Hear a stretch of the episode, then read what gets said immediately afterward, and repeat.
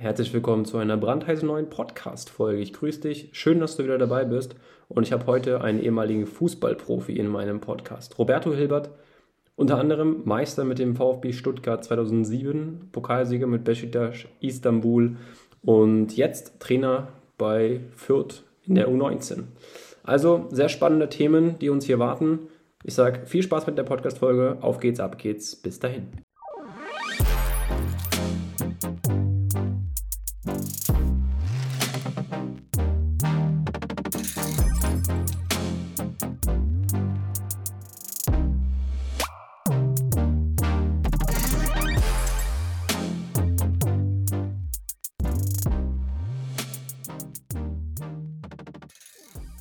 Herzlich willkommen zu einer brandheißen neuen Podcast-Folge des Podcasts Mental Health is Body Health. Und ich freue mich sehr, dass er heute in meinem Podcast ist. Ich habe ihn gewinnen können für diesen Podcast Mental Health is Body Health. Äh, Roberto Hilbert, ehemaliger Fußballprofi. Ich glaube, die fußballaffinen Menschen kennen ihn und ähm, vielleicht aus den Jahren Meister mit dem VfB Stuttgart. Das ist vielleicht so das Einprägsamste. Ich sage erstmal vielen Dank, dass du da bist, Roberto. Servus und schön, dass du dir die Zeit nimmst. Servus und danke für die Einladung. Du bist, ich habe schon angesprochen, Meister mit dem VfB Stuttgart, Pokalsieger mit Besiktas Istanbul geworden, Nationalspieler. Das ist auch eine spannende Thematik. Erste Frage, ähm, die vielleicht den meisten in den Sinn kommt, wie fühlt sich das an, wenn man das hört? Stuttgart 2007, deutscher Meister, Istanbul, Pokalsieg. Was waren so die vielleicht wichtigsten Faktoren für dich bei diesen beiden Titeln? Also erstmal äh, grundsätzlich ist natürlich, äh, wenn man das hört und wenn man darüber nachdenkt, beziehungsweise äh, an gewissen, in gewissen Momenten oder wenn man mit Menschen spricht ähm, und das immer wieder zurückkommt, ist es natürlich mit Stolz erfüllt, ist es klar. Aber ich glaube, ähm, ja, wenn, wenn man da zurückblickt, ähm, sind es einfach Dinge, die, die schöne Erinnerungen sind, zum einen und zum anderen, ähm, was man am Ende des Tages auch geleistet hat. Ja, wie kann man sich das so vorstellen, wenn das so auf dieser Reise, gerade mal 2007, Stuttgart nenne ich jetzt mal das Beispiel, ich glaube, da haben nicht viele damit gerechnet, dass ihr deutscher Meister werdet. Äh, ab welchem Zeitpunkt wusstet, wusstest du oder wusstet ihr in der Mannschaft, okay, das kann wirklich was werden. Also wir können hier wirklich den Titel holen. Ich glaube, dass äh, gerechnet hat damit gar kein Mensch, dass wir überhaupt äh, da ganz oben äh, stehen am Ende der Saison. Äh, für mich war es die erste Saison in der Bundesliga tatsächlich. Ich bin damals aus Fürth, äh, aus der zweiten Liga nach Stuttgart gewechselt. Ähm, habe direkt eingeschlagen. Für mich persönlich natürlich ein Riesenerfolg, äh, dann am Ende des Tages äh, die deutsche Meisterschaft zu gewinnen. Ähm, ja, ich glaube, dass wir gerade mit der Rückrunde die letzten zehn Spiele, ich glaube Schalke 04 auf Schalke, wenn ich richtig drüber richtig nachdenke, 4-1 verloren. Da waren wir, glaube ich, sieben Punkte äh, im Rückstand und dann haben wir, glaube ich, neun Spiele in Folge gewinnen können. Ich glaube, da war dann so so der Moment, wo es dann am Ende des Tages äh, für uns darum ging, ja, alles, alles reinzulegen, zu gucken, was passiert. Und klar, dass das Spiel dann in Bochum und ähm, Schalke verliert in Dortmund, da war klar, ähm, mit einem Punkt Vorsprung auf Tabellenplatz 1. Äh, mit dem Bewusstsein, dass, äh, dass im letzten Spieltag äh, Cottbus nach Stuttgart kommt, wir können es jetzt wirklich schaffen. Und ich glaube, das war so der, der, der letzte Energieboost, der dann auch noch äh, nötig war. Ja, stark. Hast du da so, vielleicht um das nochmal einzuwerfen, so ein paar Parallelen gesehen jetzt? Ich erinnere mal an die letzte Saison, wenn Dortmund sich so dachte, ja, wir können das eigentlich holen. Äh, was geht da in so einem Spiel davor? Also ich meine, gerade dann, wenn man es vielleicht auch nicht schafft. Also was denkt man da wirklich auch beim Aufwärmen schon? Die Atmosphäre, du spürst das Kribbeln. Ist dann da so dieses, dieser Tag, okay, heute ist ein Tag, um Geschichte zu schreiben? Oder geht man da ganz normal in Anführungsstrichen ins, ins Spiel? Nee, def definitiv nicht normal. Also wir haben auch natürlich, äh, ich glaube, uns wurde dann an dem Spieltag, also wie wir dann auch aus dem Hotel weggefahren sind, erstmal bewusst, dass wir hier wirklich was Großes reißen können. Ja. Ähm, man hat einfach auch gemerkt, wir fahren zum Stadion, gefühlt war es an dem Tag 50 Grad. Ja. Ähm, äh, gefühlt waren es auch irgendwie 250.000 im Stadion. Ähm, und ähm, du hast so, so Gefühl, das ganze Gepäck am Rücken. Ja. Ähm, so, und das hat man dann im Spiel auch die ersten 30 Minuten gemerkt. Ja, wir gehen dann auch 1-0 den Rückstand und ähm, ich glaube, mit dem goldenen Tor von Thomas Hitzesberger ähm, fiel dann alles ab und dann lief das Ding eigentlich von alleine.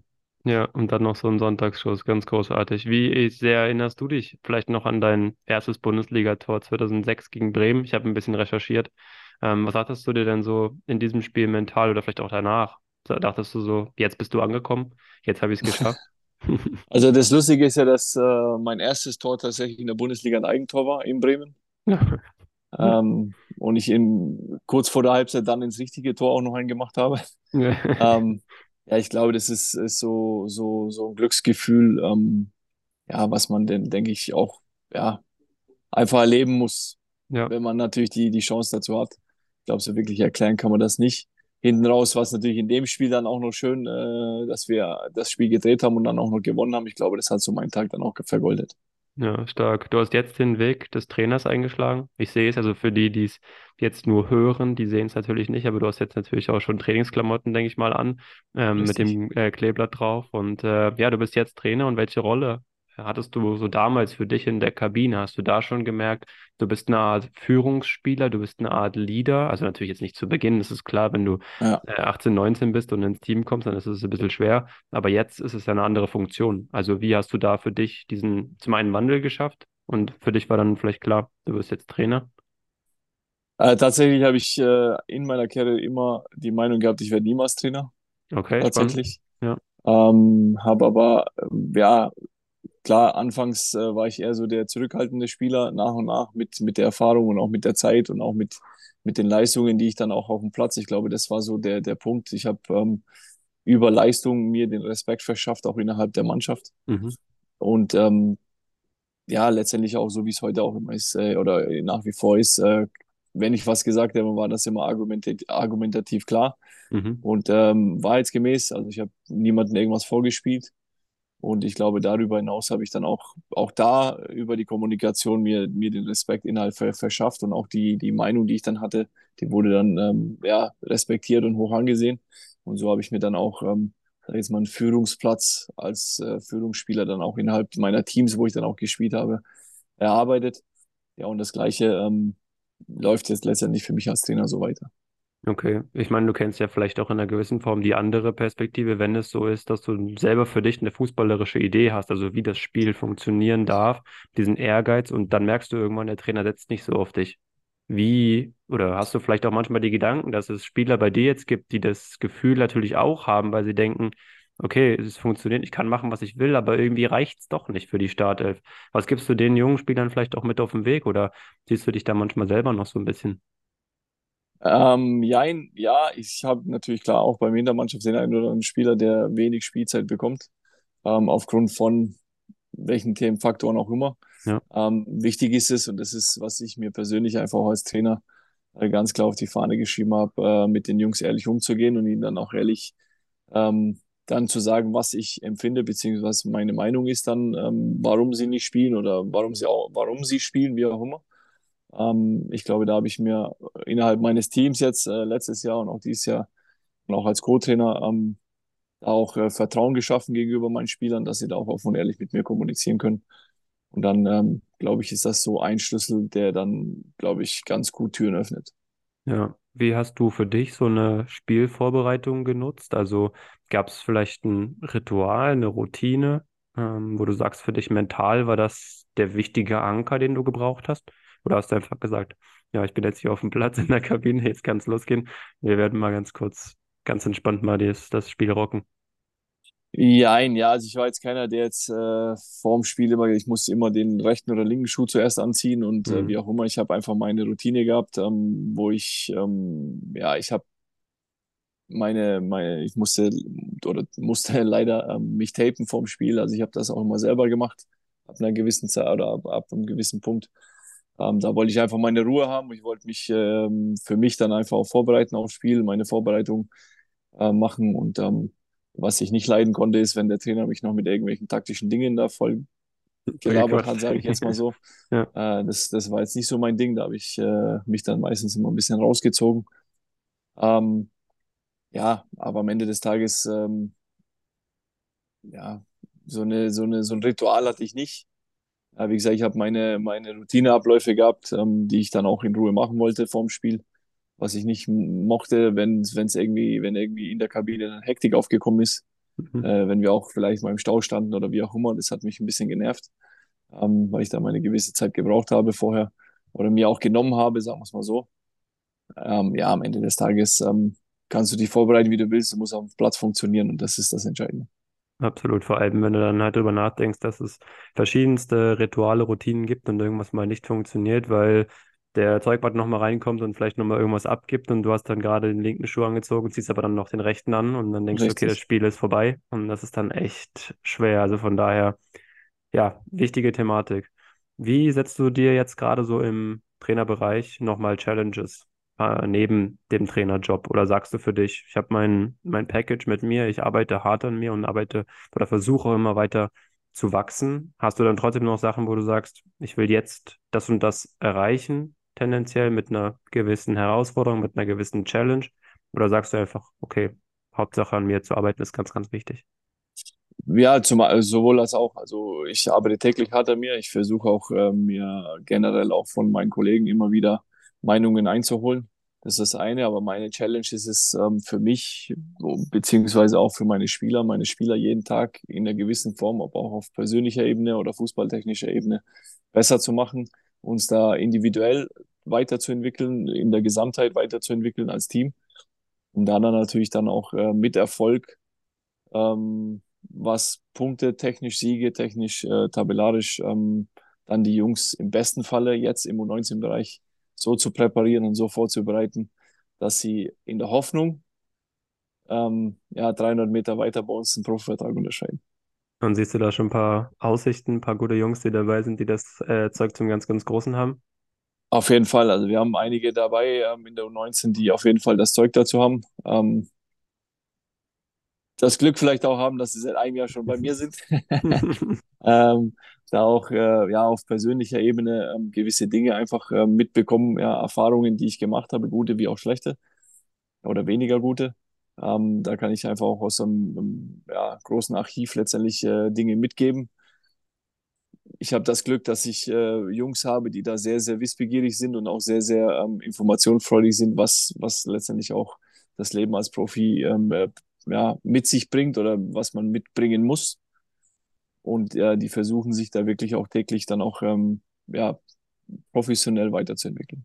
Wer waren so für dich die wichtigsten Personen in deiner, sagen wir mal, Stuttgart-Zeit vielleicht, um das mal jetzt ganz plakativ zu nehmen, wo du sagst, an diesen Spielern habe ich mich immer orientiert, ob das jetzt ein, keine Ahnung, äh, Marcelo Bordon war oder ein äh, Hitz Dahmer oder keine Ahnung. Da gibt es ja bestimmt äh, Spieler, wo du sagst, das waren brutale Arbeitstiere. Mm, ja, also ich, ich habe so, ja, von vielen eigentlich äh, immer was mitgenommen. Ähm, ich hatte auch so, ähm, ja, ich glaube, ich bin ein ganz umgänglicher Typ, bis zum gewissen Punkt, äh, wo mit jedem so ein bisschen kann. Ähm, aber ich klar, ich habe ähm, viel heute noch mit unserem damaligen Kapitän Fernando Mera einfach auch zu tun gehabt, der ein absolut äh, Top-Kapitän war mit einer Führungsqualität, ähm, die ich so auch nicht oft gesehen habe. Und da schaust du dir halt dann auch Dinge einfach ab. Ähm, was Persönlichkeit betrifft und was auch dann auch ähm, ja, Arbeiten betrifft, ähm, wie ich einfach auch besser werden kann. Ich hatte zum Beispiel auch das Glück, mit Jens Lehmann zusammen zu spielen, der mhm. sicherlich ähm, als Torwart äh, sehr, sehr gut war, ähm, als Person auch wirklich ein richtig guter Kerl ist. Ein bisschen verrückt, aber das braucht er, glaube ich, auch für seine, oder hat er immer gebraucht für seine Karriere, aber ein absolutes Arbeitstier. So, ja. und äh, das guckst du dir halt dann einfach auch ab, ähm, weil es sich dann auch lohnt, weil man oder beziehungsweise weil man sieht, dass es sich lohnt, dann auch so hart zu arbeiten, um dann auch ähm, besser zu werden, um dann am Ende des Tages auch erfolgreich zu werden.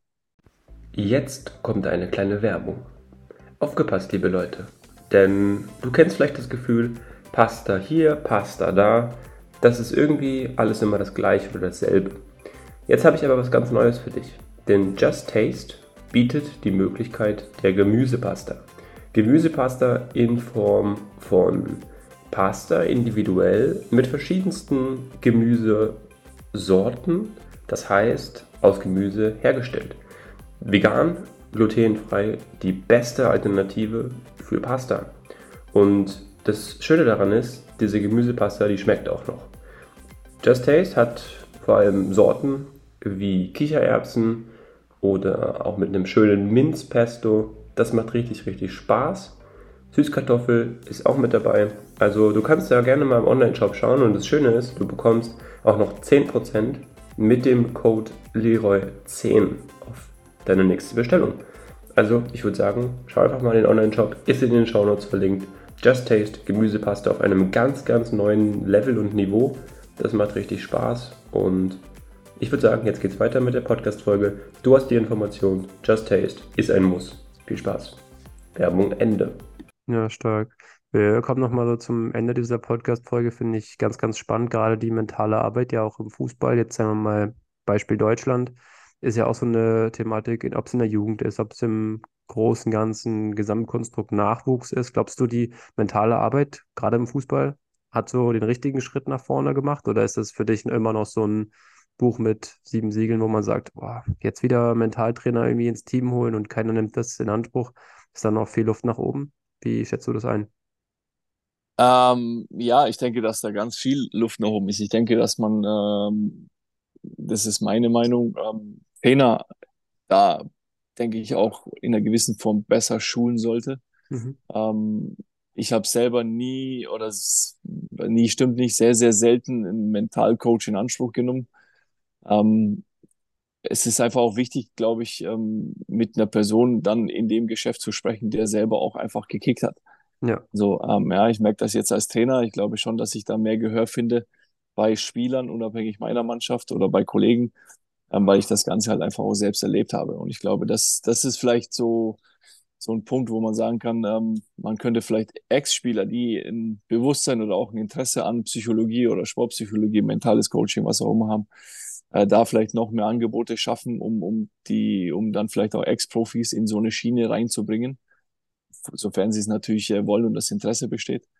Aber ich glaube, ähm, ja, rein so, ja, ich hatte Sportpsychologen, die mir dann halt YouTube-Videos gezeigt haben, Motivationsvideos, wo mhm. ich dann äh, nach der Sitzung oder nach der Stunde dann gesagt habe, tut mir leid, aber ja, das kann ich mir auch selber angucken. Ja. Da brauche ich jetzt keine Person mehr für, also eingeben kann ich es in YouTube auch noch ähm, so ungefähr. Ja. Ähm, aber ich denke, dass es grundsätzlich ja ähm, ein wichtiges Thema ist. Ähm, du hast so, so viel Druck im, im, im Profigeschäft, gerade wenn es natürlich noch weiter hochgeht ins, in, ins Top-Niveau. Da geht es dann einfach um, um Leistung, da geht es um, um, um Performen, da geht es um, um Funktionieren, da geht es um Geld äh, und so weiter und so fort. Und ich denke, ähm, was mich so ein bisschen enttäuscht, bin ich ganz ehrlich, ähm, ist die, ähm, klar, die Geschichte Robert Enke, die extrem schlimm war. Ähm, wir aber nach wie vor das Thema irgendwie so ein bisschen äh, hinter verschlossenen Tür halten. Also gerade was Depressionen betrifft, die aus meiner Sicht sehr, sehr verbreitet sind im Fußball. Ähm, und und, und äh, negative Haltung einfach. Und ich glaube, da kann man ganz, ganz viel noch dran arbeiten. Und ich denke, jeder Trainer aus meiner Sicht, ich beschäftige mich sehr, sehr viel mit dem Thema, ähm, mentale Stärke von meinen Spielern, beziehungsweise auch Überzeugung und so weiter und so fort. Ich denke, jeder hätte die Möglichkeit, sich da tiefer rein zu, zu, zu lesen oder zu arbeiten, um gewisse Dinge vielleicht auch frühzeitiger zu erkennen. Ja, das frühzeitig ist, frühzeitig ist vor allem ein wichtiges Stichwort, weil ich frage mich dann oftmals gerade im Nachwuchsbereich, ähm, ob dann so 13, 14, 15-Jährige das oftmals selber auch erkennen, dass es ein mentales Problem ist. Also wenn ich vielleicht mal zwei, drei Spiele in Folge nicht performe oder nicht treffe als Stürmer oder keine Ahnung, dann auch wirklich mal darauf aufmerksam gemacht zu werden, pass mal auf, ähm, vielleicht wollen wir da mal ein bisschen sprechen, vielleicht wollen wir mal arbeiten, weil das frisst sich ja auch in die Spieler rein. Und ich glaube, das ist ein Ansatz, der ist ganz wichtig zum einen und zum anderen auch dann aus solchen, die ja leider nur mal passieren, Schicksalen wie Robert Enke, er hat ja auch den ähm, Sportpsychologen ähm, Hans-Dieter Hermann im Podcast, der dann auch sagte, wir haben das vielleicht auch nicht richtig verstanden, daraus zu lernen aus gewissen Dingen. Ne? Also gerade als Gesellschaft, gerade auch als sportinteressierte Bevölkerung ja, da muss man dann auch mal schauen, inwieweit das dann angesetzt oder wo angesetzt werden darf. Von daher sehr spannend. Zum Abschluss habe ich noch zwei spannende Fragen für dich. Die vorletzte ist so anknüpfend an, an dieses Thema, vielleicht auch Depression ist ja auch weit verbreitet, leider im Fußball das Thema Rassismus. Du hast dich, ähm, oder du bist ja auch seit 2013, habe ich äh, gelesen, aktiv oder sehr stark gegen den ähm, Rassismus aktiv. Hast du dann auch gerade vielleicht selber da Sachen erlebt oder ist das einfach ein persönliches Anliegen von dir zu sagen, also Fußball mit Rassismus auf gar keinen Fall? Ich denke nicht nur Fußball, ich denke generell ähm, sollten wir die Dinge klar, klarer sehen. Also ich glaube, ähm, generelle Diskriminierung in jeglicher Hinsicht macht für mich ehrlich, ehrlich gesagt keinen Sinn. Ähm, ich denke, egal welche Hautfarbe, Religion oder sonst was dergleichen du hast, ähm, ähm, wir sind Mensch ist Mensch So, ähm, das ist so meine Einstellung. Klar, ich sage immer, wenn ich in irgendeiner Form ein Problem äh, mit, mit den Türken habe, habe ich nicht ein Problem mit der ganzen Türkei, sondern mit dieser Person. Mhm. Ähm, ja, das ist, ich glaube, generell in der Gesellschaft aktuell ähm, bist du für, bist du zu schnell auch ähm, dann irgendwo dann auch ähm, ja, rechtsradikal oder Rassist oder wie auch immer. Ich denke, von dem Gedankengut sollten wir, sollten wir ein bisschen weggehen. Ähm, nochmal, wenn ich mit Nationalität XY Probleme habe, dann habe ich, äh, oder mit einer Person mit einer gewissen Nationalität, dann habe ich nicht mit der ganzen Nation ein Problem, sondern vielleicht mit der Person. Und dann bin ich kein Rassist. Ähm, ich denke, ja, man sollte mal ein bisschen sich generell, glaube ich, gerade bei uns in Deutschland in der, in, in der Gesellschaft ein bisschen überdenken, ähm, mit solchen Themen dann auch relativ schnell aus der, aus der Tür zu kommen, sondern ähm, wirklich Menschen Menschen lassen und ähm, ja, nicht, weil er, keine Ahnung, wo auch immer herkommt, ähm, dann ihn sofort verurteilen. Klar ist auch, da bin ich auch ganz klarer Meinung, ähm, dass wir glaube ich, ähm, auch Menschen, die mit Migrationshintergrund oder die auch ähm, zu uns nach Deutschland als Beispiel kommen, müssen sich den Gegebenheiten sicherlich auch anpassen. Wir müssen ihnen entgegenkommen und ich glaube, dann findet man eine goldene Mitte. Mhm. Okay.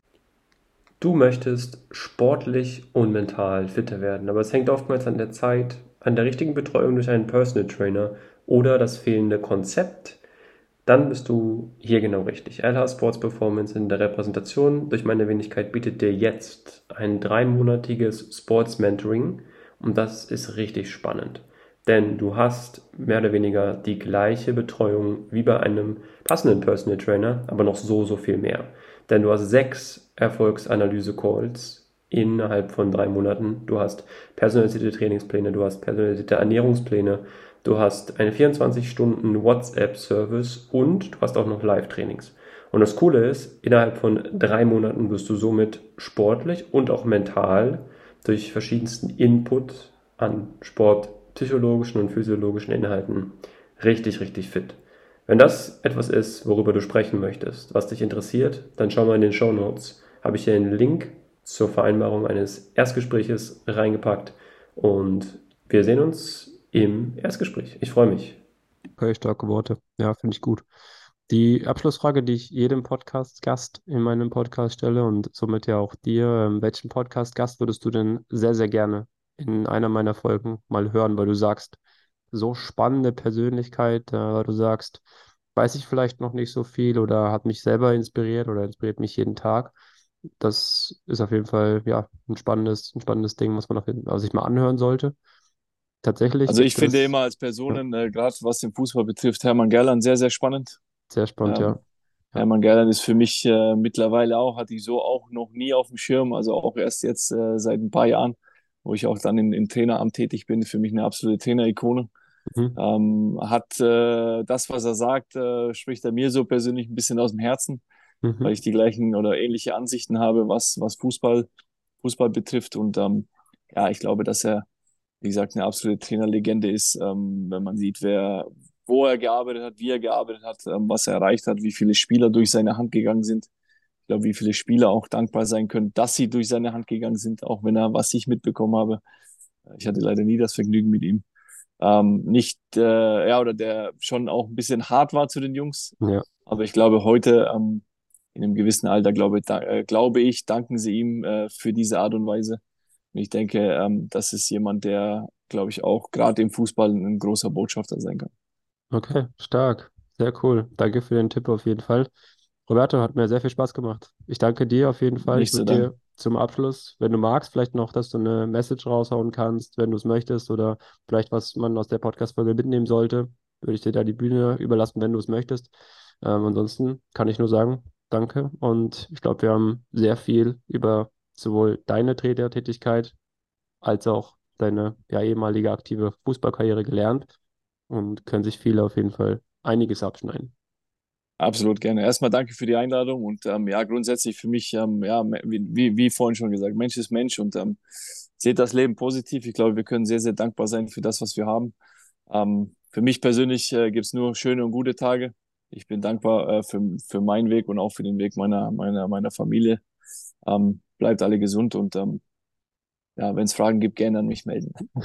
Cool, super. Also bleibt alle gesund, du hast es schon gesagt. Und ähm, ja, bis zur nächsten Podcast-Folge. Bis dahin. Ciao, ciao. Wow, was für eine Podcast-Folge mit dem lieben Roberto Hilbert. Es hat mir sehr viel Spaß gemacht und ich bin mir sicher, dass diese Podcast-Folge viele Menschen da draußen begeistert. Roberto Hilbert, ehemaliger Fußballprofi vom VfB Stuttgart, Besiktas Istanbul, mit denen er auch großartige Titel gewonnen hat. Und jetzt als Trainer in der U19 bei Greuther Fürth aktiv. Ich sage vielen Dank fürs Zuhören. Wenn dir diese Folge gefallen hat, dann darfst du zwei Dinge tun. Zum einen diesem Podcast folgen und zum anderen auch vielleicht, wenn du möchtest, bewerten. Einfach die Sternchen mal kurz raufklicken. Das dauert zwei Sekunden und ist ein großes Dankeschön für mich. Also, bis zur nächsten Podcast-Folge. Bis dahin. Ciao, ciao.